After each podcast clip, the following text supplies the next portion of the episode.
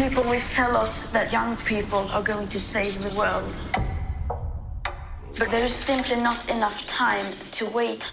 The fallout from climate change. All of this with the global warming, it's a hoax. It is the most pressing issue of our time. You have to go to school. When it came to the climate crisis, we were just like everyone else. We weren't doing enough. I don't care about being popular. I care about climate justice. She felt she had to do something and she had to do it on her own.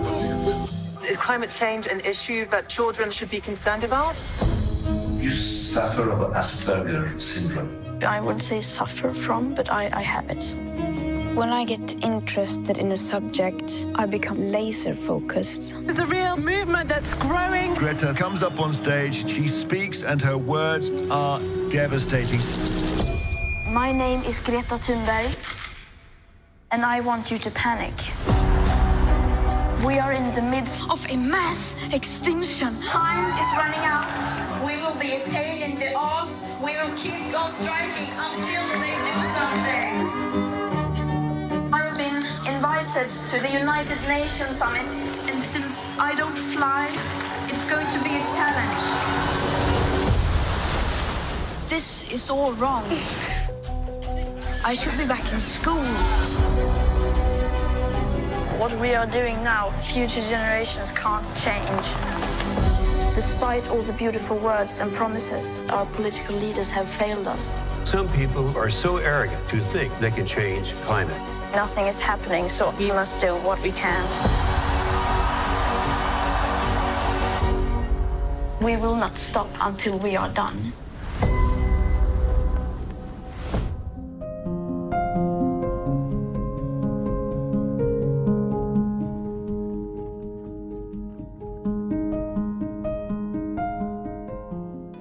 Hola, ¿cómo están? Estamos de vuelta para hablar de la película documental llamado Yo Soy Greta.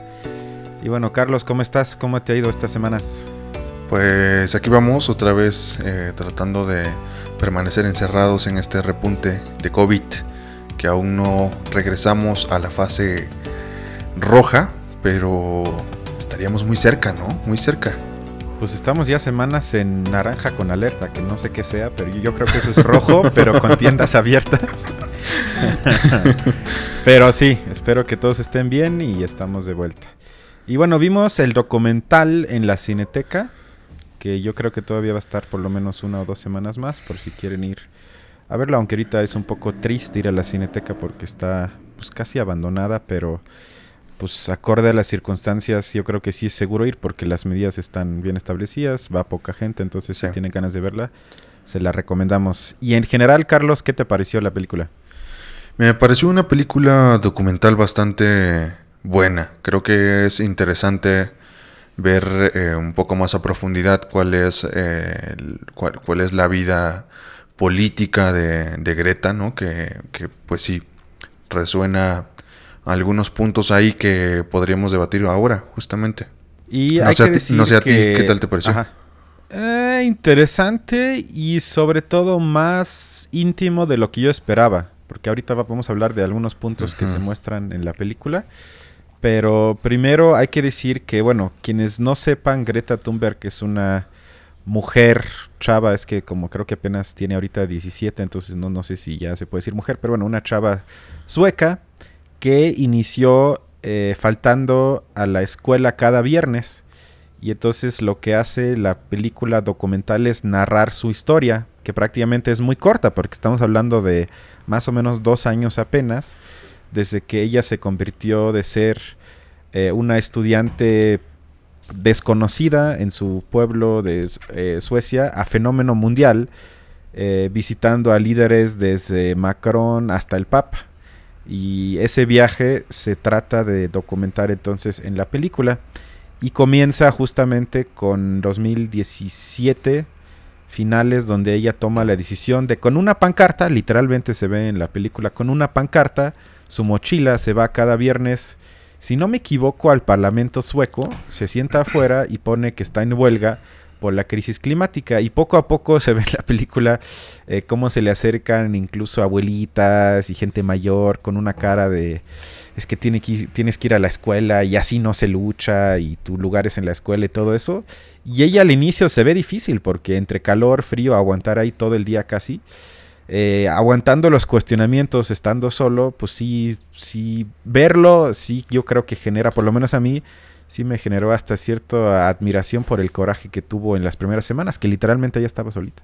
Sí, eso es, eso es bien interesante, creo que sí, sí te mueve, o sea, el documental entre ver el esfuerzo individual de Greta, sí mueve emociones, ¿no? Porque pues sí, porque no es una causa, no es, no es un asunto particular, es decir, no es ella pidiendo para ella, ¿no? Sino se sale de esta enunciación individual justo para pensar en un, plano mucho más amplio y colectivo y, y que no y que hay indiferencia para pensar en planos colectivos se vuelve lo interesante del movimiento con Greta, ¿no? Porque justo como lo acabo de retratar, o sea, al inicio de, de su protesta, pues es ella sola, ¿no? Y sí da, sí da mucho... Eh, es impresionante ver hasta dónde pudo llegar con, eh, de cierta forma con un asunto de empatía. Yo no sé si es empatía, sino porque lo que yo observé en ella, digo, es difícil porque ella, hay que mencionarlo, eh, tiene el síndrome Asperger, es decir, es, digo, aquí no es un podcast médico, pero para que la gente lo entienda. Se podría decir está mal y la gente que sepa de eso va a decir que eso es una estupidez, pero sería como un leve autismo. Y entonces eso en toda su forma de ser yo creo que es algo positivo para ella, porque eso le da un toque de seriedad y de coraje que quizás es necesario para que sobre todo al inicio, porque lo que vemos, entonces ella comienza sola, como ya dijimos, se sienta y cada viernes falta a la escuela se enfrenta, pues obviamente, a, que algo que también a mí me impresionó a sus propios padres, que al primero, que al inicio dijeron que están en contra, que ellos no apoyan que ella falte a la escuela, que lo toleraban, pero que no estaban a favor. Que incluso a veces se les ve de mala gana que iban por ella y que casi casi la regañaban. Y además también se enfrentó obviamente a las autoridades de la, de la misma escuela, etc. Y luego poco a poco hay más jóvenes, que ahí sí es una mezcla de empatía, pero también comprensión, porque ella también trae unas hojas impresas donde tiene, supongo que sus 10 cuestionamientos o sus 10 puntos principales que le entrega a la gente. Es decir, ella no pide que la gente la abrace, le diga que qué padre es lo que hace y todo eso, sino que ella quiere que lean los puntos y se unan a ella por la causa y no tanto por empatía. Y lo que se observa entonces en la película es que poco a poco se le unen más jóvenes, entonces ya la protesta ya no es de ella, sino son de 10, luego 20, luego 30, luego 40, luego 50 y luego, gracias a las redes sociales, se expandió también a otros países de la Unión Europea. Creo que vemos ahí que primero Francia, luego Bélgica, luego Alemania. Y poco a poco ese foco tan particular se convierte por lo menos en un foco continental. Y a partir de ahí ya se ve entonces en la película que ya se le unen más jóvenes. Y lleva entonces a que primero la invitan a hablar en la ONU, cuando la ONU tiene un meeting en la misma Suecia. Luego la invita el presidente de Francia, Macron. Luego la invita Merkel, la canciller de Alemania. Luego incluso el Papa, que es un poco ridículo desde mi punto de vista, pero bueno, también le da la bendición y que Dios está con ella y todo eso. Y al final, para luego ya entrar en detalles de la trama, algo que quizás impresiona más es que la invitan a la cumbre climática de Nueva York y ella dice, bueno, si yo me voy en avión, todo el mundo me va a decir que soy una hipócrita, que soy igual que todos, que digo una cosa y hago la otra. Y lo que hace entonces se va en velero, que son 21 días. En la película nunca lo dicen, que deberían de decirlo, pero son 21 días de viaje en un velero. Y Carlos y yo, y creo que tú ahorita puedes andar en eso, nos quedamos consternados porque es un velero pinche. O sea, digamos, no pinche que esté viejo, pero pinche que caben. ¿Cuántas personas viajaron? ¿Como cinco? A lo mucho. Exacto, sí, cinco contando y un espacio como de. Pues a lo mucho como tres, cuatro metros cuadrados. Donde diario vas prácticamente, eres esclavo de las olas, con un movimiento que te genera náuseas constantes. Teniendo 16 años fue algo que realmente, insisto, tener esa voluntad, ese coraje para mostrar ese nivel de congruencia fue, la verdad, impactante. Está tremendo, sí. Y mm, creo que ya, em, bueno, pues, pues sabemos muy, muy bien la causa, ¿no? Que, que mueve a Greta y es una causa que podemos denunciar aquí, que ya hemos hablado también en un, en un podcast específico sobre el cambio climático, ¿no? Y la falta de entendimiento de una sociedad un, tanto generalizada que, que, permanece en la política y es por ende quien toma las decisiones, de no saber qué es el cambio climático, ¿no? Y esto, eh, Greta... Eh, a pesar de ser una adolescente, es una adolescente muy bien informada en este, en este sentido, ¿no? Y siempre contraria a estos actores políticos en torno a preguntarles si, si saben qué es el cambio climático. Y, básicamente no hay, no hay una, una línea clara para que sepan ni, ni, ni las personas de las mismas cumbres ¿no? que, organizan estas cumbres internacionales para hablar del cambio climático, que no toman medidas en, que sean suficientes, como, como lo relata Greta. En, para, para, realmente detenerlo, ¿no? para realmente virar las acciones hacia un ámbito que, que pueda generar mejores condiciones para la vida en, en la Tierra de, manera general. Y la afronta específica hacia el sistema, ¿no? De, de, hacia el sistema económico, capitalista y, consumista que, se, que tenemos hoy día.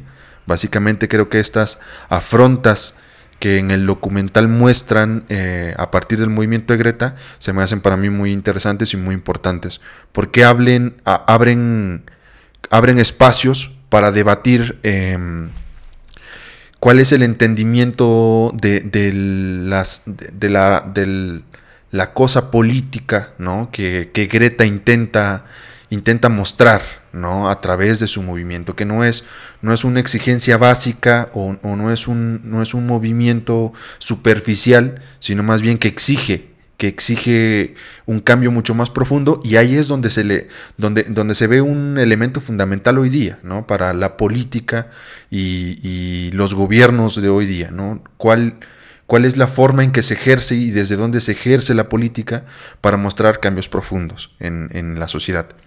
Veíamos, por ejemplo, que, que, justo una de las cosas que podrían pensarse como recriminaciones y muchas veces se retrata como con, cuestionamientos absurdos por parte de Trump, de Bolsonaro, ¿no? Que, que de cierta forma hay un, hay un algo que se le exige a Greta, que es como bueno, si tú dices que esto no, entonces ¿qué?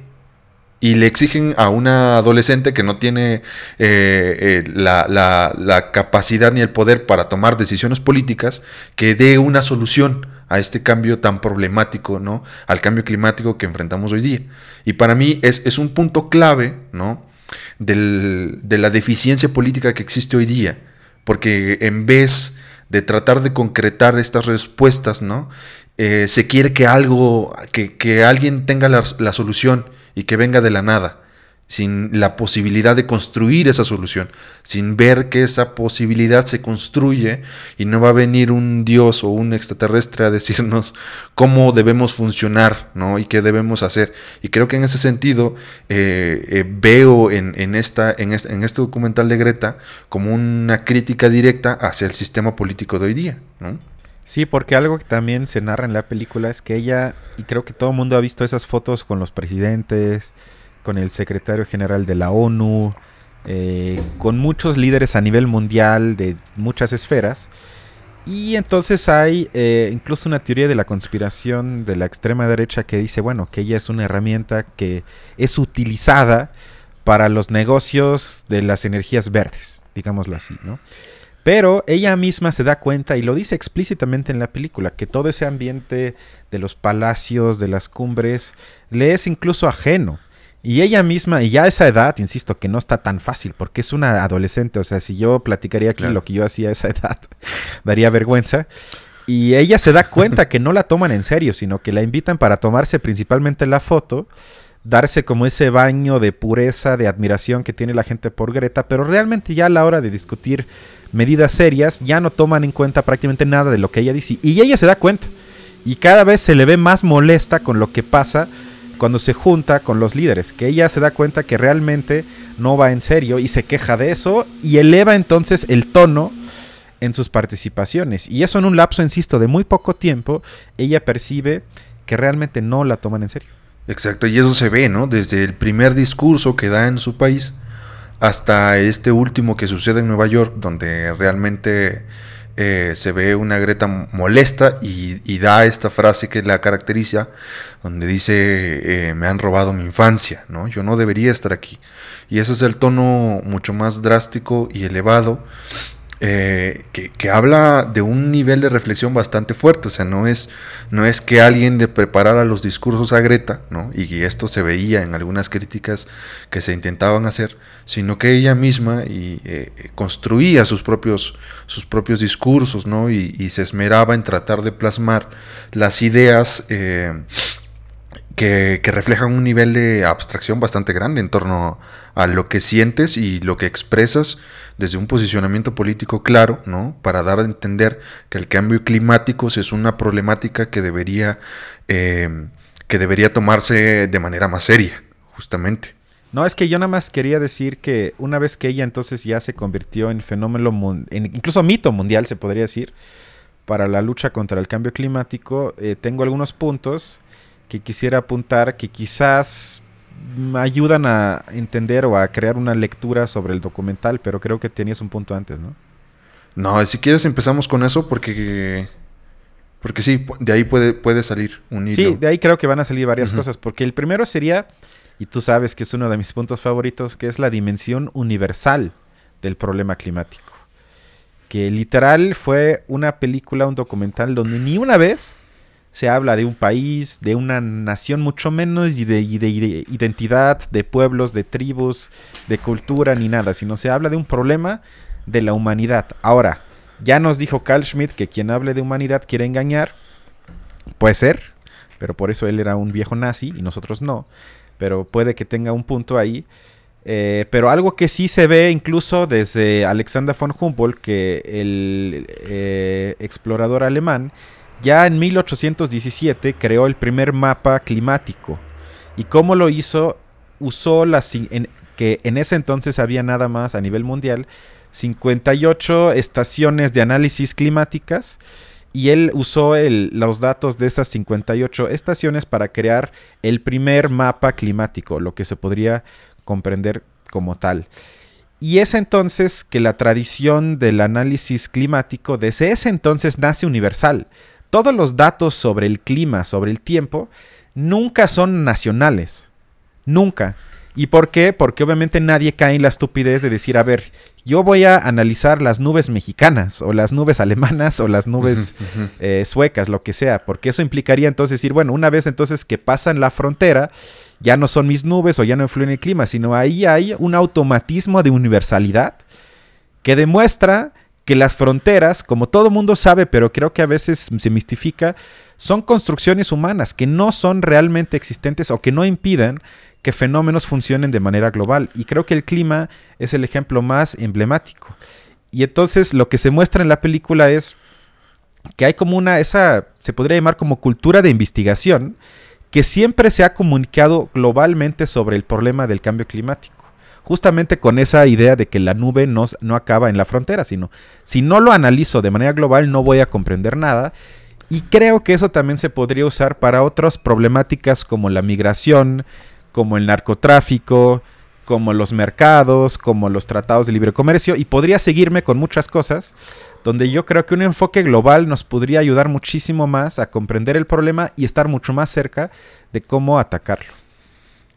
Yo estaría de acuerdo parcialmente con eso, ¿no? Porque creo que si bien este, e, e, esta cuestión de, pensarlo de manera universal eh, en el sentido de la problemática en sí, tiene que ser, porque no hay otra forma, ¿no?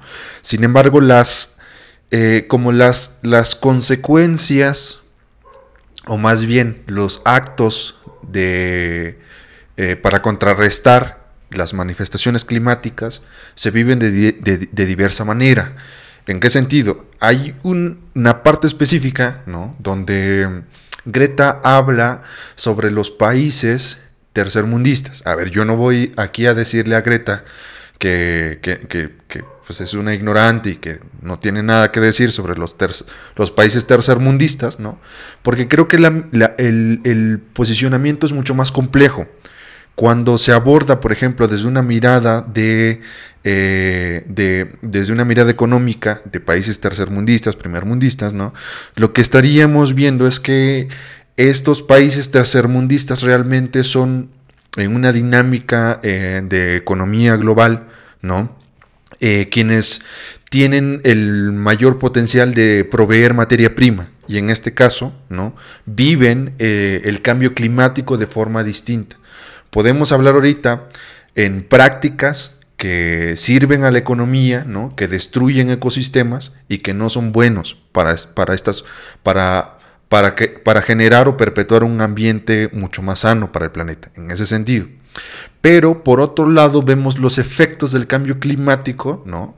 que repelen de forma distinta. No es lo mismo que un huracán, por ejemplo, impacte Estados Unidos, que el huracán que recientemente acaba de impactar Latinoamérica, ¿no? este, eh, el, el Iota, que ha dejado eh, a países tercermundistas en, en condiciones bastante bastante malas. ¿no? En ese sentido, Greta enuncia que pues, los países tercermundistas necesitan generar mejores condiciones de vida, ¿no? mejores condiciones para que puedan tener una vida de, mayor calidad en cierto sentido.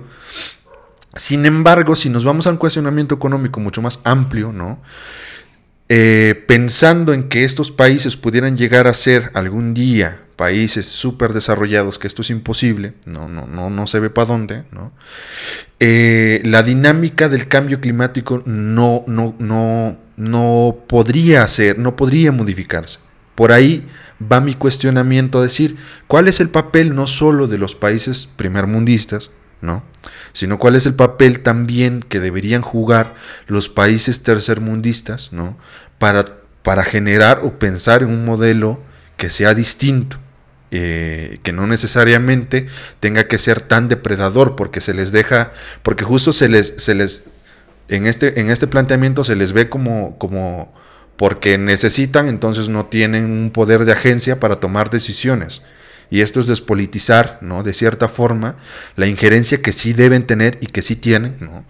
Eh, los países, eh, por ejemplo, de Latinoamérica que, que, se ven y viven el cambio climático y los movimientos para generar otras formas eh, de manera distinta a cómo se puede vivir en Europa con las protestas masivas, ¿no? que, que, eh, motivadas por, por, esta, esta, emblema Greta, ¿no? que, es importante.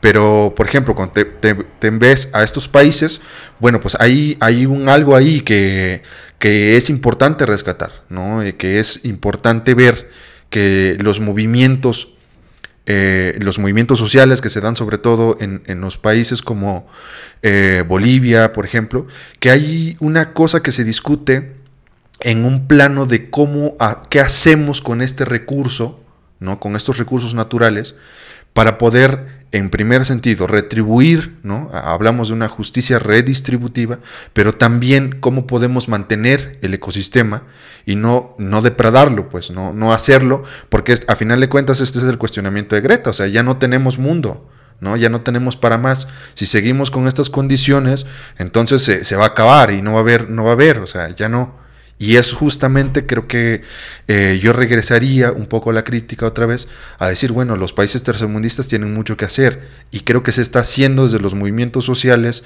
eh, que no vienen necesariamente o no están motivados otra vez por políticas públicas, pero hay una fuerza activa, ¿no? Que tal vez no, no tiene lo, la, la difusión mediática, pero que es existente. Yo eso lo cuestionaría fuertemente. yo lo quería tocar al final, pero Vamos a tocarlo ahorita entonces, que es algo que me ayudó a comprender el documental, justamente. A ver. A ver, a ver si me logro explicar. Que tiene que ver eh, con lo que yo llamaría la capacidad o quizás hasta necesidad de abstracción. Abstracción entendido como salirse, es decir, abstraerse de lo inmediato y visible para uno mismo. Entonces, por un lado, entonces tenemos, o se podría poner por un lado a Greta, que lucha por combatir el cambio climático para garantizar el derecho, de forma abstracta, de futuras generaciones. Es decir, para que futuras generaciones puedan vivir en este planeta, ahorita hay que hacer cosas y hay que cambiar incluso quizás el sistema económico. Es, esto entonces representa una lucha eh, abstracta y con dimensión universal. Porque no es una lucha con algo que ahorita tenga algo visiblemente para proteger. Es decir, ella no dice quiero proteger a mi comunidad, a mi pueblo, a mi ciudad, a mi identidad y todo eso, sino lo de ella justamente es un esfuerzo de abstracción y luchar y por eso también es tan atacada, porque la gente no entiende de inmediato, no es o no tiene la capacidad de abstracción de ver las consecuencias del cambio climático que no se ven a simple vista. No veo las consecuencias de la contaminación nada más con salir al, parque a caminar o con hacer un viaje, sino requiere justo este esfuerzo de, abstracción. En cambio, las luchas que tú mencionas, no todas, pero yo diría sí, casi más del 90%, eh, de las muchas luchas que existen sobre todo en nuestro continente, se enfocan principalmente en defender un territorio con la narración muchas veces eh, tomando a la tierra o a la naturaleza como algo holístico, como madre, como sagrado, o para proteger la biodiversidad, o para proteger eh, cierto tipo de ecosistemas, pero siempre están ligados a un lugar, a un, a un espacio y a un tiempo. No hacen un esfuerzo de abstracción sino el pueblo mapuche, el pueblo, digo, tantas luchas y tú conoces mucho más que yo, pero siempre es, luchan por defender algo concreto. Que yo obviamente simpatizo, yo no voy a estar aquí a favor de las empresas que depredan ahí todo, pero sin ese esfuerzo de abstracción, muchas veces es una lucha, yo le, llamaría hasta incluso reaccionaria, porque reacciona a algo. No es propositiva como la lucha de Greta, que ella reacciona, pero hace ese esfuerzo de abstracción para no quedarse en lo concreto. Y por ende puede acceder a la dimensión universal. Que yo diría para rematar con una frase pegajosa, sin abstracción no hay emancipación. O, también, o, también, se podría ver de otra manera que, al, que la lucha de Greta es, tiene la raíz de izquierda, porque es universal es global. Y las otras luchas tienen siempre esa raíz reaccionaria porque es nada más para defender, nada más entre comillas, algo particular. ¿Por qué? Porque no quieren abstraer. Y abstraer viene de la ilustración. Por eso, otra vez, Correcto. Vámonos con la ilustración. Correcto. Aquí se pone interesante la cosa. Yo no estoy de acuerdo con eso. Y no estoy de acuerdo que el planteamiento de Greta sea un planteamiento totalmente universal. No puedo. No se puede conjeturar un movimiento nacido en Europa y que tiene mucho, mucho. que tiene mucha carga y mucho peso, ¿no? En, en Europa y, desde estos mecanismos que suelen pensarse como universales, pero que tampoco lo son tan universales. Hablar, por ejemplo, de las, las cumbres de cambio climático, ¿no? O sea, eh, que, que, no reúnen las capacidades eh, realmente de todas las naciones, ¿no? No, no, el imperativo categórico de lo universal no se cumple totalmente cuando existe de entrada una dimensión eh, de estratificación social que pone a los, primer, los primeros mundos, segundos mundos y, tercer mundos, ¿no? En un esquema que es completamente distinto, porque automáticamente descalifica. Es, un, es, un, es una cosa que descalifica. Pero eso no pasa en, en las cumbres de la, de la ONU, porque oficialmente todos los votos van en lo mismo. Ahí no hay eso. Ahí no veo la discriminación.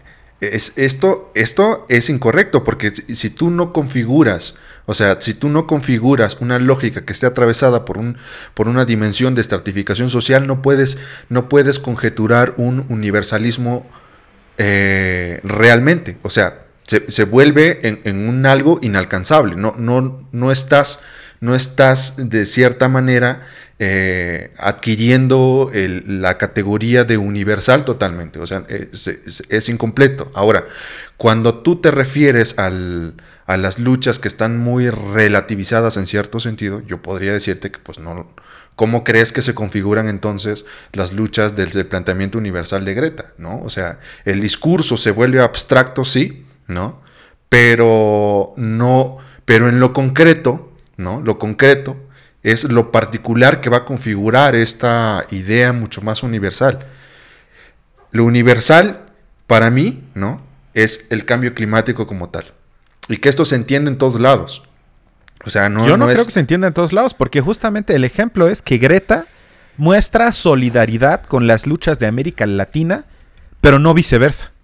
¿Por qué, por qué es que tú crees que no, no se muestra, eh, no, se, no se muestra no se muestra un apoyo al movimiento de Greta, no es, no es Greta el movimiento. Yo no he visto El- absolutamente ningún apoyo a Greta. Lo único que he visto es No burlas, es- que es es que es justamente que es eso, primer no es- mundista. No, es Greta nada. el movimiento, sí. Creo que si nos clavamos en particularidades de ver los movimientos en sus aspectos simbólicos, ¿no? Y no en la causa común, ¿no? Que es ah, vamos a atacar el cambio climático, se puede caer en estas disputas, en estas, en estas, en estas formas contrariadas de ver, de contraponer una cosa con otra, cuando no es el sentido. O sea, realmente lo universal aquí es el cambio climático. Y eso, eso nadie, se lo, nadie se lo va a cambiar, o sea, nadie se lo va a quitar. Es un hecho concreto como es un hecho abstracto también para tratar de entenderlo en toda su complejidad. Aquí creo que una de las cosas que yo rescato mucho de, la enunciación de Greta, no en sí misma Greta, ¿no? sino más bien del movimiento que Greta, en- que, Greta eh, representa en sí y que mucho se habla en su discurso, es de estas formas políticas que no se están haciendo cargo de esto que es universal y que en ese sentido compete a todos. O sea, compete a todos. Y es a donde yo te decía, no es lo mismo hablar de las acciones impulsadas en países primermundistas para el cambio climático, ¿no? Que en países tercermundistas para el cambio climático, porque se viven de forma distinta, ¿no? En ese sentido. A Greta no la están despojando de sus espacios en, en donde vive. O sea, tiene en, ciertas, en cierto sentido un nivel de seguridad mínimo. Contrario, Dejó por su ejemplo. espacio en donde vive. Ya no vive en ningún lugar. Abandonó pinche Claro espacio. que no, lloró por su casa. No, a veces en videoconferencia dice que extraña a sus perros. Pues sí, tiene 16, Pues 17 sí, años. Pero pues, ella. Pero es que ese es el punto. o humana, sea, es humana. ¿En serio me vas a decir que la mayoría de las luchas en el continente de América Latina no son, siempre es el lema, defender el territorio? Eso es la lucha principal y eso es lo contrario de Greta y la lucha universal. Eso no es culpa de Greta. No, que porque es- son, son dos raíces distintas. Aquí hay algo Pero exacto, son dos raíces distintas. Una es Son- universal y la otra es particular. Tú- Una no. sirve, la otra no sirve. Así de fácil.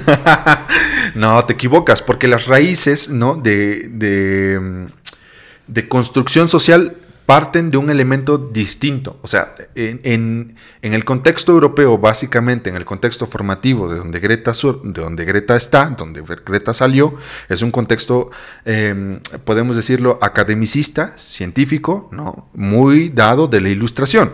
Eso, es, eso nada se lo discute, ¿no? Eso es básico. Pero tampoco podemos decir que la ilustración es mundial en su totalidad. No, no se puede hablar de eso, ¿no? Estas otras formas que están en Latinoamérica no tienen, no, no- se genera otro tipo de racionalidad. Y aquí es donde me voy a No, poner. justo no. Justo no. No, claro que Racionalidad requiere abstracción. Aquí no se abstrae. Esa es racionalidad kantiana. Lo que hay que abrir el Se- espectro se, a se elementos defiende mucho nada más más lo mío, lo mío, lo, lo que, lo que puedo él- ver, lo que puedo percibir. Eso no es abstraer. Eso es racionalidad. Eso, eso hablamos de una racionalidad práctica. A ver, cuando ah, aquí te voy a sacar algo. Jodida. Estaba Zizek, ¿no? En, en un escrito donde le preguntaban si él creía eh, en este asunto del bien común, ¿no? Eh, ¿Qué es el bien común?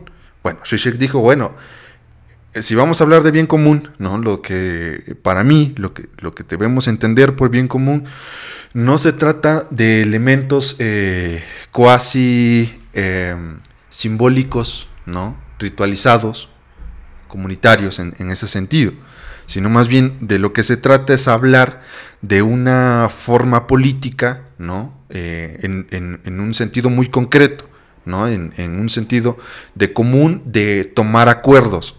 Y eso es lo que él decía. Hoy día, mucho falta, ¿no? De que la política se viva en una toma de acuerdos lo suficientemente eh, tajantes para generar cambios. Que, podamos decir, bueno, no necesitamos esto y lo cambiamos. Y él hace referencia a, un, a una cosa que es la prónesis, que ya te lo había comentado la otra vez, que también lo maneja Hannah Arendt. Pero la prónesis es una forma de racionalidad eh, concreta, O sea, eh, esta forma de racionalidad que no necesita, eh, y esto ya habla de dos cambios bien grandes entre la ilustración y esto otro que puede ser pensado como una racionalidad más de, tipo aristotélica, de, una racionalidad que no necesita eh, más que de poder llegar a acuerdos concretos en el presente. O sea, no, no, no abstraerse en ese sentido y no ver la abstracción como un sentido de racionalidad única y la única forma existente. ¿no? O sea, en ese sentido, yo no puedo negar ¿no? que lo que sucede en, en estos espacios puedan efectivamente abonar a un elemento universal amplio, ¿no? pero en su sentido concreto están particularizados tomando decisiones en estos espacios porque es lo que compete en el momento y es lo que se necesita en el momento. ¿Sí? Pero Esto por es. eso, pero por eso accionan y piensan a nivel local particular. Ni siquiera a nivel de la idea están en lo universal y ok, y entonces luego accionan con la, ¿cómo le llamas? Razón práctica en lo local. Eso yo lo podría entender porque Esto es lo que, esto es lo que falta. Yo lo sé, ver, eso es lo que Greta falta. Greta. O sea, eso, el movimiento está ubicado en un plano de ilustración abstracta. Tienen planteamientos abstractos que están ahí nada y más que lo intentan. universal. No, y que lo intentan, ¿no? A- apelando a la buena voluntad de la decisión política de sus No, líderes. no, Eso sucede. Están Eso haciendo sucede. protestas, desobediencia civil. Si nada más es buena voluntad, yo lo. Desobediencia. Pero están apelando a la voluntad de otros. O sea, sus protestas a dónde llevan. Eh, Eso es a lo que voy. O sea, hasta dónde este tipo de protestas realmente han motivado cambios, ¿no? Y ves tú la misma frustración de Greta. En un sentido concreto, o sea, no es lo mismo, por ejemplo, una movilización que sucedería en un país latinoamericano en contra de una minera para sacarla y preservar. Sí, pero eso ya también sería discutir si las formas de protesta pueden variar, si se deben de inventar distintas formas No, de pues estamos, no, estamos hablando aquí de dos tipos de racionalidades que unas van en un elemento abstracto y otro en un elemento concreto, pero que a final de cuenta no tiene por qué haber una disputa en ese sentido. Eh, ahí yo, yo No, te claro diría, o sea, sí. no, para mí no, o sea, para mí no, porque estas dos cosas pueden complementarse, eso es algo bien importante. O sea, no es que Yo existan no. por separado. Yo creo que no, porque lo particular, hasta Hitler lo firmaría. Eso de defender mi tierra, mi patria, mi cultura, mi identidad, mis raíces, eso era parte de la crítica nazi a la modernidad, que no querían esos avances, que no querían la abstracción. Y por eso también odiaban tanto a los judíos, porque es, es la, vamos a llamarle, el grupo sin identidad, sin patria, sin raíz, sin historia, y todo eso un poco exagerando. Y por eso estaban tanto en contra, porque justamente el esfuerzo de abstracción es necesario para acceder a lo universal. Si no, no puedes acceder a lo universal, porque tú no puedes tener la experiencia o vivir todo. Es decir, yo obviamente estoy sujeto a mi contexto particular. Yo, Cristian, y tú, Carlos. Es obvio, todos los sujetos nos somos aventados al mundo. Entonces, obviamente estamos moldeados por nuestro contexto. Tenemos la opción entonces, yo, Cristian, voy entonces, ahorita que vivo en la CDMX, pues voy a hacer aquí lo que a mí me toca, lo concreto. En la, en la CDMX voy a luchar por parques, para que haya mejor agua, etcétera. Menos coches, todo eso. Y entonces a la persona que le toque nacer en Chiapas, en un pueblo, o lo que tú me quieras, o lo que tú me quieres decir, haga su lucha particular. Perfecto. Pero bajo esa lógica nadie accede a lo universal. es que, tú yo tengo niegas que lo universal. No, no, no. Yo tengo que abstraerme y acceder a lo universal a través de tener idea que vaya más allá de mi contexto particular. Y eso es lo importante. y Eso es- y eso es los justamente- movimientos de América Latina, yo no vi con ni uno que lo haga, ni uno. No disputan la universalidad, porque ellos podrían crear su propia universalidad. Podrían decir, a ver, no nos gusta la universalidad de alguien como Greta, yo estoy de acuerdo. A ver, aquí va nuestra idea universal. No, no, no. Aquí va nuestra, nuestra tierra, nuestra patria, nuestro Es, pueblo, la nuestra es que no existe eso otro. Eso es lo que te quiero, eso es lo que quiero que veas. No existe eso otro. O sea, la misma, las mismas fuerzas a, la- a las que se enfrenta Greta de su movimiento, ¿no? O sea, en el movimiento, es, son las mismas fuerzas a las que se enfrentan los No, movimientos claro, en América pero la reacción es diferente. ¿Por qué la reacción es diferente? ¿En Es qué que ese es el punto culminar porque Hitler y Lenin quizás hubieran coincidido en muchas de sus críticas al capitalismo. Se enfrentaban al capitalismo. Amblo- ambos dirían eso. Ambos hubieran dicho, a ver, yo estoy en contra del capitalismo y quizás en 100 puntos, 85, ambos hubieran firmado. Perfecto. Pero sus reacciones eran casi opuestas. Al final ya no tanto con Stalin, pero digamos, si ves la respuesta al capitalismo, hay una desde la derecha, que desde mi punto de vista está mucho más cerca de esos pueblos que caen muchas veces desde mi punto de vista en reacciones reaccionarias, y la respuesta universal. ¿Importa la respuesta? Claro que el enemigo y las fuerzas que enfrentas son las mismas. Claro, nadie niega eso. Pero lo que importa es cómo respondes. Porque lo que yo digo es, si respondes no de manera universal, sino si hay primacía, si es que así se dice, no, más bien creo que primacia, ¿no? Es que entre alemán y español, ¿se dice primacia o primacía? Primacía. Primacía. ¿Primacía? Sí. Bueno, lo voy a tener que checar, si no voy a tener que cortar esto. Bueno, vamos a decir la... Si, mientras exista primacía o primacia, para ver qué parte corto eh, de lo particular, puede caer el riesgo de que termines en algo súper reaccionario de extrema derecha. Porque ellos dirían exactamente lo mismo. O sea, las fuerzas reaccionarias, y, tú y yo lo hemos visto, de Polonia, de Francia, incluso de Alemania, te dirían capitalismo mal, capitalismo financiero mal, extracción mal, madre tierra sí, eh, identidad sí, proteger nuestra tierra sí. Pero y la única manera de separarte es de la cooptación, es, que ya es la cooptación de los movimientos sociales. Eso ya es un no, tema eso no es mucho la cooptación. Más, es, que, ya es un tema mucho más amplio, porque es justo el discurso de la extrema derecha que se ha expropiado y lo ha explotado políticamente. Para mí, pero Para mí es por la idea. Pero los movimientos, los, los, movimientos en sí, porque sucede de lo mismo. O sea, no es solo de, desde ese discurso emancipatorio eh, eh, cultural. O sea, no solo, no solo va desde ahí sino también, por ejemplo, han cooptado el, el, movimiento feminista, se han adueñado también de su discurso, ¿no? Esto lo puedes ver en España con Vox, o sea, que, que, dicen, sí, estamos de acuerdo con el movimiento feminista, pero las ideas se contrarían. La extrema derecha hace esto y es un movimiento en sí, un contramovimiento en sí, ¿no? Que es funcional.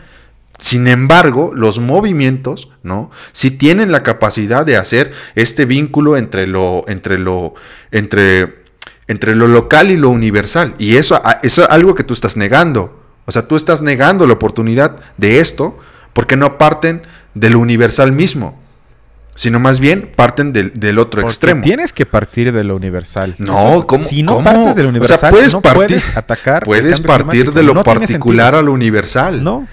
Puedes partir de ahí porque, ¿sabes por qué? Porque el enemigo es el mismo y tú lo acabas de decir. O sea, partes de, partes de lo, de lo universal o partes de lo particular, el enemigo es el mismo. De tal forma, lo universal siempre va a tener que aterrizar en algo. Ajá, pero siempre, siempre predominando lo universal. Ese es el punto. Es que eso es el punto que separa lo identitario de lo universal. Porque tú estás, desde mi punto de vista, no es que los de derecha eh, rapten o capten el discurso y se lo apropien por estrategia, sino ellos están de acuerdo con eso porque su raíz es compartida. Por eso incluso se llaman así, identitarios de derecha. Pero es que tú partes, así. es que justamente yo no estoy, yo no estoy diciendo que los movimientos, y eso es muy claro, o sea, yo no estoy partiendo de que los movimientos tengan que partir desde una mirada identitaria cultural. Cuando yo te estoy hablando aquí de todos los esfuerzos que están haciendo eh, por defender el territorio, lo estamos encauzando justo en la perspectiva del cambio climático, ¿no?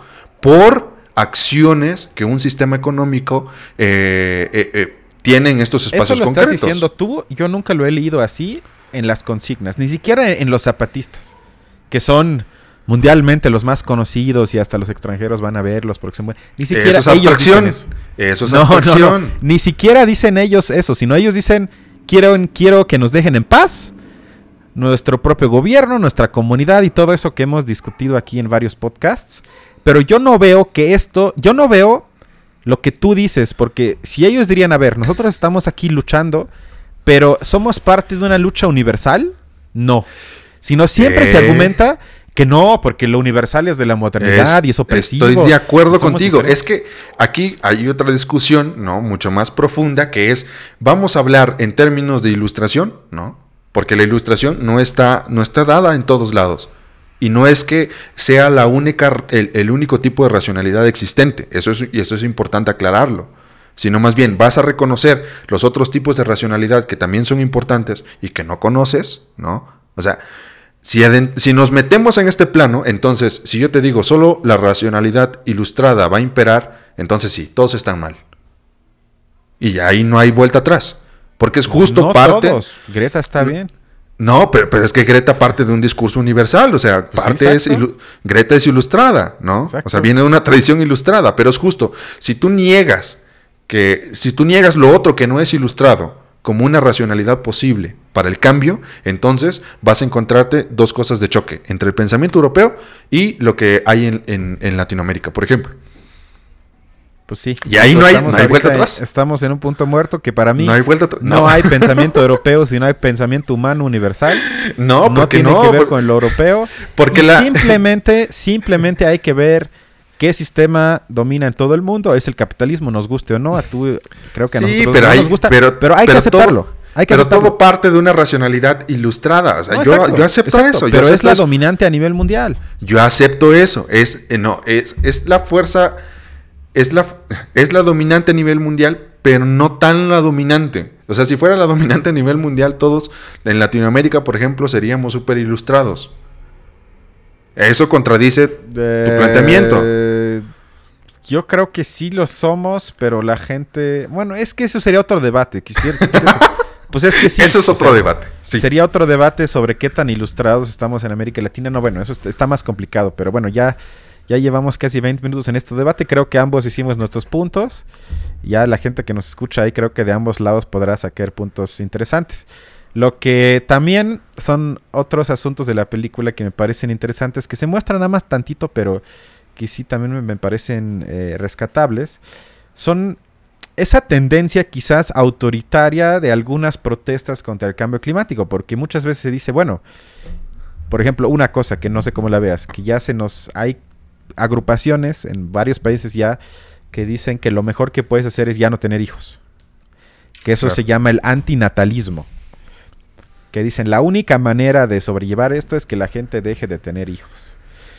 Otro es que ya no comas carne, otro es que ya no viajes en avión y así hay varios tipos de prohibiciones que nos limitaría en nuestra, entre comillas, libertad y va ligado a ciertas peticiones de medidas más autoritarias, que yo no estoy a favor, pero mucha gente dice que la única manera de evitar el cambio climático es que se le den al gobierno facultades casi dictatoriales para que pueda imponer, por ejemplo, medidas como las que acabo de mencionar, pero yo no sé cómo ves este punto. Pues es que, a ver, si, si partimos no de esa premisa, y es justamente esta idea de Zizek, ¿no? Para lograr ponernos de acuerdo en decisiones que son sumamente importantes. Si ponemos la premisa, reducir la emisión de gases de carbono, ¿no? Si lo pones como una, una- una cosa así. ¿Qué es lo que se necesita hacer, ¿no? Si lo pensamos en un plan, un plan eh, eh, a largo plazo, bueno, vamos a empezar por, por una cosa de contención. ¿Cómo logramos frenar tanto, no? Y después, al mismo tiempo, generar un plan eh, que, que pueda dar funcionalidad a, nuestra, a nuestro sistema, a nuestra forma de vida. Si decimos reducir gases de carbono em, o gases contaminantes, podríamos prohibir, por ejemplo, que se, que se utilicen eh, gases, eh, que se utilicen automóvil- automóviles eh, que consumen gasolina. Si tú planteas esto como una decisión universal, o sea, y es ahí donde, donde el, el asunto de la prónesis, de tomar la decisión colectiva, o sea, por sensatez, diría se hace y lo hacemos. Y entonces generas unas condiciones posibles para hacer esto. Pero hay cierto, hay cierto tipo de sacrificios en este, en, en este tipo de toma de decisiones. Por ejemplo, estadísticamente, eh, la producción de carne, ¿no? Es de donde mucha emisión de gases eh, se produce. Decimos entonces, hay que dejar de consumir carne, ¿no? Pero no solo dejar de consumir carne porque, porque pues sí, por eso, por eso te digo, hay un plan en el que se diría, bueno, sí, lo, lo cooptamos como tal y va a haber consecuencias para otras personas que se pueden pensar como una restricción de la libertad, ¿no? Pero, eh, ¿cómo suples esto otro?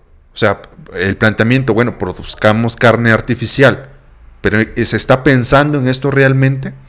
Las decisiones, creo que aquí no es, no es no no se tratan solo de, de pensar en, en, quitar o dar libertades, ¿no?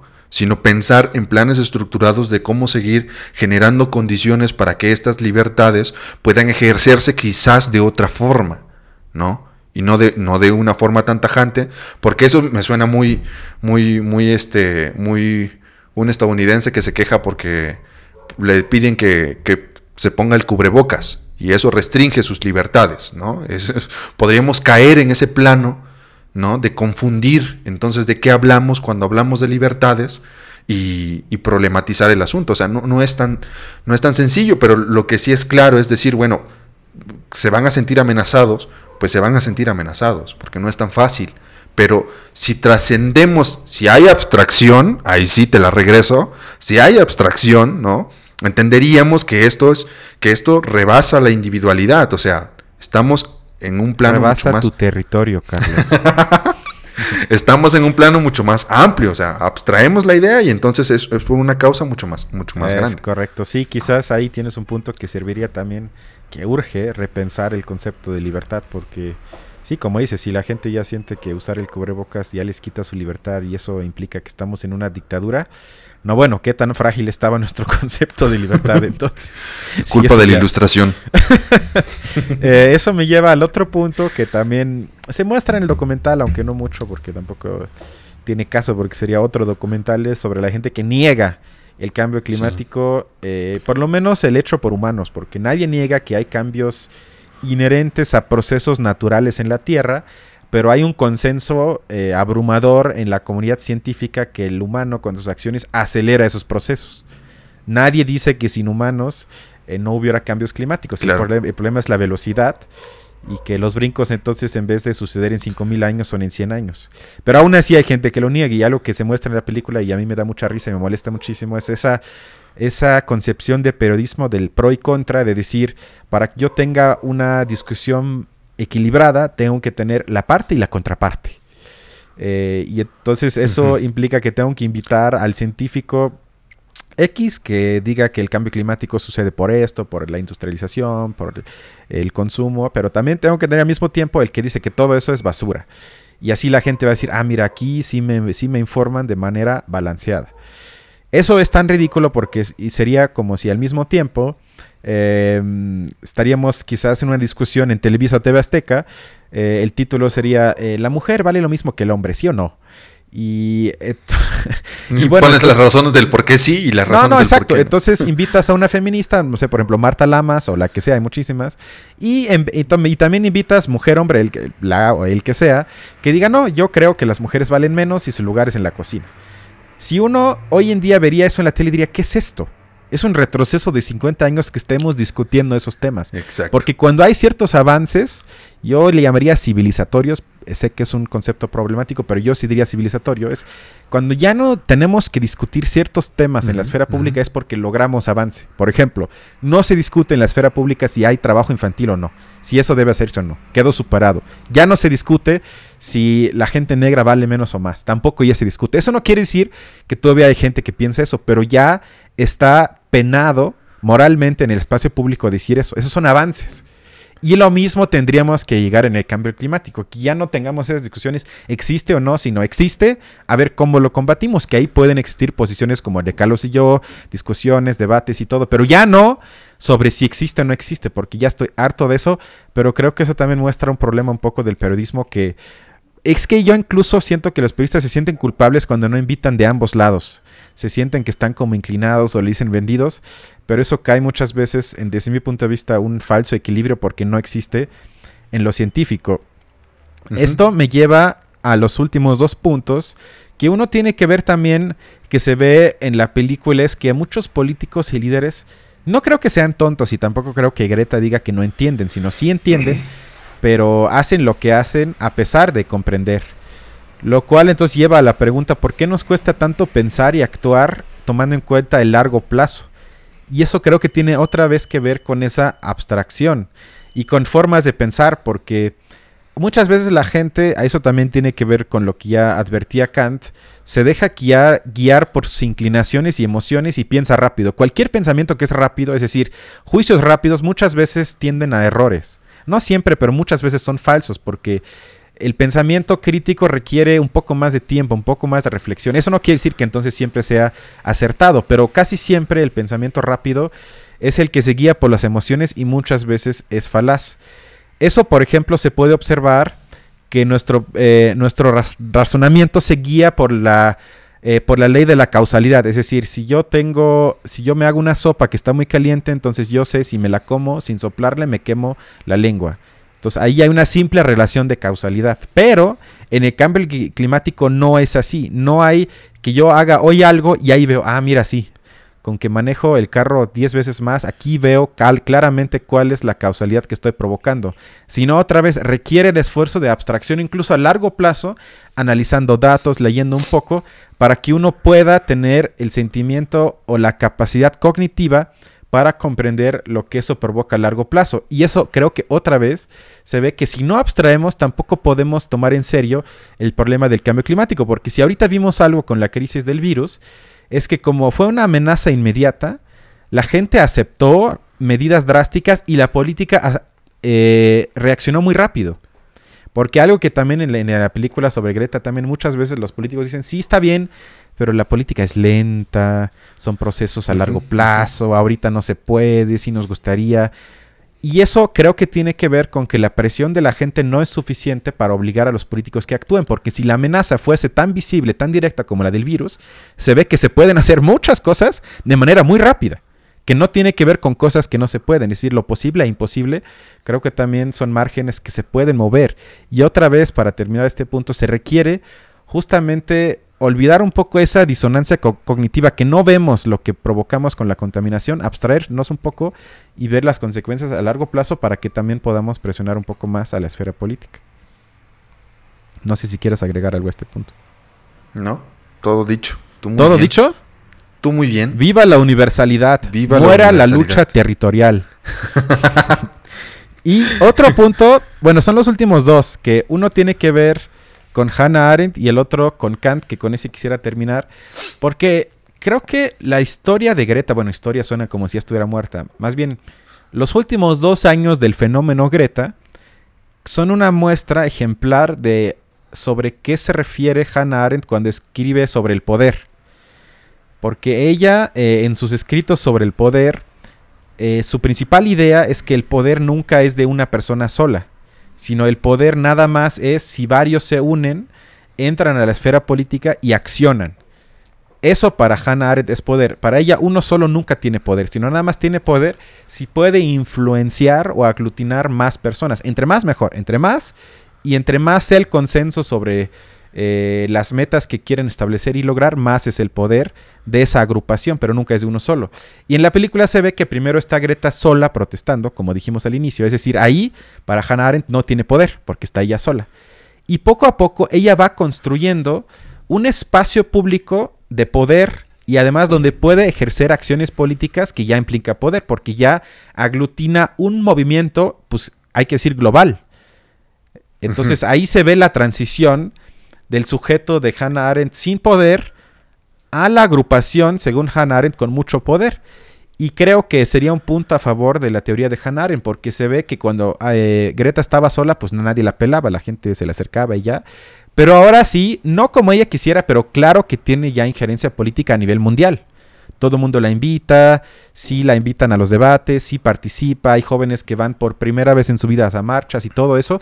Es decir, claramente sí se ve que entre más se unan a Greta y entre más grande sea el número de gente, más es el poder, lo cual creo que es un punto a favor de lo que dice Hannah Arendt. Ah, y también tengo algo que decir. A ver.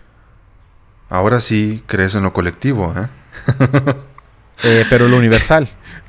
Básicamente, este planteamiento del poder de Hannah Arendt a mí se me hace interesante, pero creo que podríamos profundizarlo aún más, porque desde una perspectiva de movimiento social, pensando todo lo, lo, que ha motivado Greta, desde una perspectiva de movimiento social, es importante. Pero cuando nos referimos a la política, cuando nos referimos a la política, eh, a la política en sí, no, pensando política como como el ámbito de la democracia, donde se disputa, ¿no? Vemos aquí una, contra, una, una, una, contra, una contraria, ¿no? De, que, que, Habermas identifica, por ejemplo, en pensar esta distinción de, de poder político enunciado por Hannah Arendt, y me parece que es una distinción política beberiana, no, recuerdo muy bien ahorita, pero justamente se centra en la disputa del poder. O sea, lo que Hannah Arendt dice es, el poder se construye, ¿no? Y, lo otro que vemos hoy en la esfera política es que el poder se, se, se busca, luchamos por el poder. El sistema democrático está diseñado para, para, disputarnos el poder. Por eso tenemos partidos políticos y va de, de un lado a otro y, y, no, no realmente se genera. No hay esto que, que justamente eh, Hannah Arendt dice, el poder está se, da en, en, el ejercicio de, de, comunicarte unos con otros y generar en, en, una palabra ¿no? en común y construyes ese poder. Y creo que eh, es, es por eso tan difícil ver que no se están tomando las decisiones pertinentes hoy desde el ámbito de la política, ¿no? Y que lo político en forma de movimientos sociales viene impulsando esto otro que va generando ahora sí que cambios mucho más, mucho más drásticos y que podemos pensar en cómo entonces podríamos capitalizar, de qué forma se pueden e, efectivamente capitalizar, que es el, el siguiente paso, podemos decirlo, del movimiento con Greta, cómo capitalizamos todo, esta, todo este poder, toda esta fuerza, para poder generar entonces cambios dentro de la política, ¿no? Que realmente pueden ser redituables a todos y todas. Fue inclusivo, ¿viste? Sí, te felicito muchísimo. Pero tiene razón. Pero yo creo que Greta sería el ejemplo eh, que Hannah Arendt sí lo apoyaría porque ella no lucha por el poder, sino ella lucha eh, justamente por la construcción de un poder que tenga injerencia en decisiones políticas eh, que nos afectan a todos a nivel mundial. Dilo, lucha por lo común, dilo. No, lucha por lo universal, no lo, no lo común, porque yo no sé, lo común me suena autoritario, Carlos, la verdad. Y quisiera terminar eh, con la idea de Kant y su imperativo categórico, porque la idea, y es complicado, porque algo que también muchas veces eh, se toca en la película es una pregunta ética, si sacrificar el presente por el futuro o sacrificar el futuro por el presente. ¿Qué quiero decir con esto? Es que si se vale éticamente, es una pregunta, no tengo la respuesta, que las generaciones pasadas y actuales vivan con tales excesos que quizás impidan a las siguientes dos, tres generaciones tener un planeta que permita una vida más o menos digna, o si se vale al revés, que las generaciones quizás como la nuestra tengan que sacrificar muchísimas cosas, libertades y quizás comodidad de vida y calidad de vida para que las futuras generaciones todavía tengan un planeta que les permita, entre comillas, una vida digna. Creo que ambas posiciones son igualmente lógicas y yo no tendría la manera ni filosófica, ni lógicamente, ni científicamente de sobreponer una sobre la otra. ¿Cómo ves? Es, que no sé. Aquí te sacaría un planteamiento shishekiano, ¿no? ¿Quién es ese loco? el, mainstream de Shishek para... Cuando él hace referencia a un paradigma confuciano, ¿no? ¿En qué sentido va esto? De que, bueno, vemos caos hoy día, y debemos regresar a la estabilidad.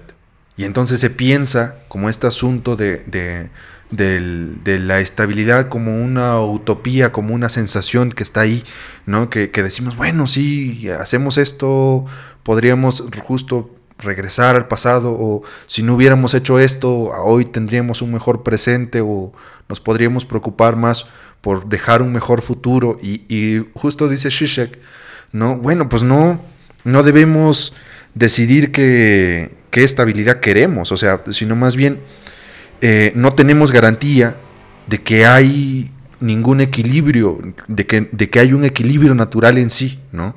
Y que, y que existe una armonía social en sí, sino más bien debemos tomar esto que tenemos ahora, ¿no?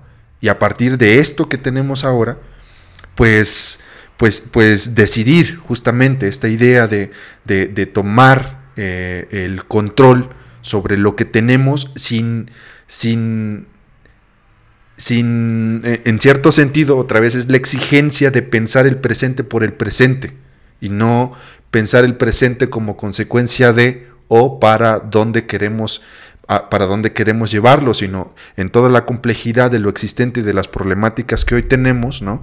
Tomar la decisión de qué queremos hacer. Y, eso es un poco lo que Zizek critica, es como existe un miedo por, por, por, por decirte que dentro de, de, la libertad tú tienes que ejercerla y nadie más va a hacerlo por ti, ¿no? Pero ¿cómo puedes configurar esta libertad y agenciarla totalmente para decir, bueno, pues sí, tú eres efectivamente el que está causando esto y quién se tiene que hacer responsable de esto? Entonces toma una decisión, ¿no? Maldita seas, toma una decisión. Es lo que voy a hacer. Entonces yo voy a proponer un nuevo imperativo categórico que Recuerden que Kant ahí se refiere a que tus acciones debes de siempre hacerte la pregunta si lo que haces se puede convertir en ley universal. Es decir, por ejemplo, si yo golpeo a Carlos eh, y me hago la pregunta si eso se puede convertir en ley universal, es decir, que todo el mundo golpea a su prójimo o a su amigo, eso obviamente no sería bueno, entonces eso no es una acción que debo de perseguir porque no se puede convertir en ley universal. Lo cual yo diría entonces que deberíamos de integrar a nuestras acciones siempre la dimensión de si permiten convertirse en ley universal para la integridad futura de la humanidad. Es decir, en todo lo que hacemos debe siempre influir si esto es sustentable, si esto permite que todavía las futuras generaciones puedan sobrevivir dignamente y tener integridad sobre este planeta. No veo otra manera. Eso no tiene que implicar que tengamos una vida peor y con pocas libertades, pero podrían, como dijiste hace rato, pensarte, pensarse en otro sistema, en otras libertades, en otra forma incluso de organización social, pero que justamente no destruyan nuestra base para tener vida humana. Justo. No veo otra solución. Exacto. Pues bueno, por mi parte sería todo por hoy. ¿Tienes algo más? No, pues nada. Los que puedan, sigan cuidándose, ¿no? Sí, vean el documental, sigan cuidándose. Y nos vemos hasta la próxima. Cuídense.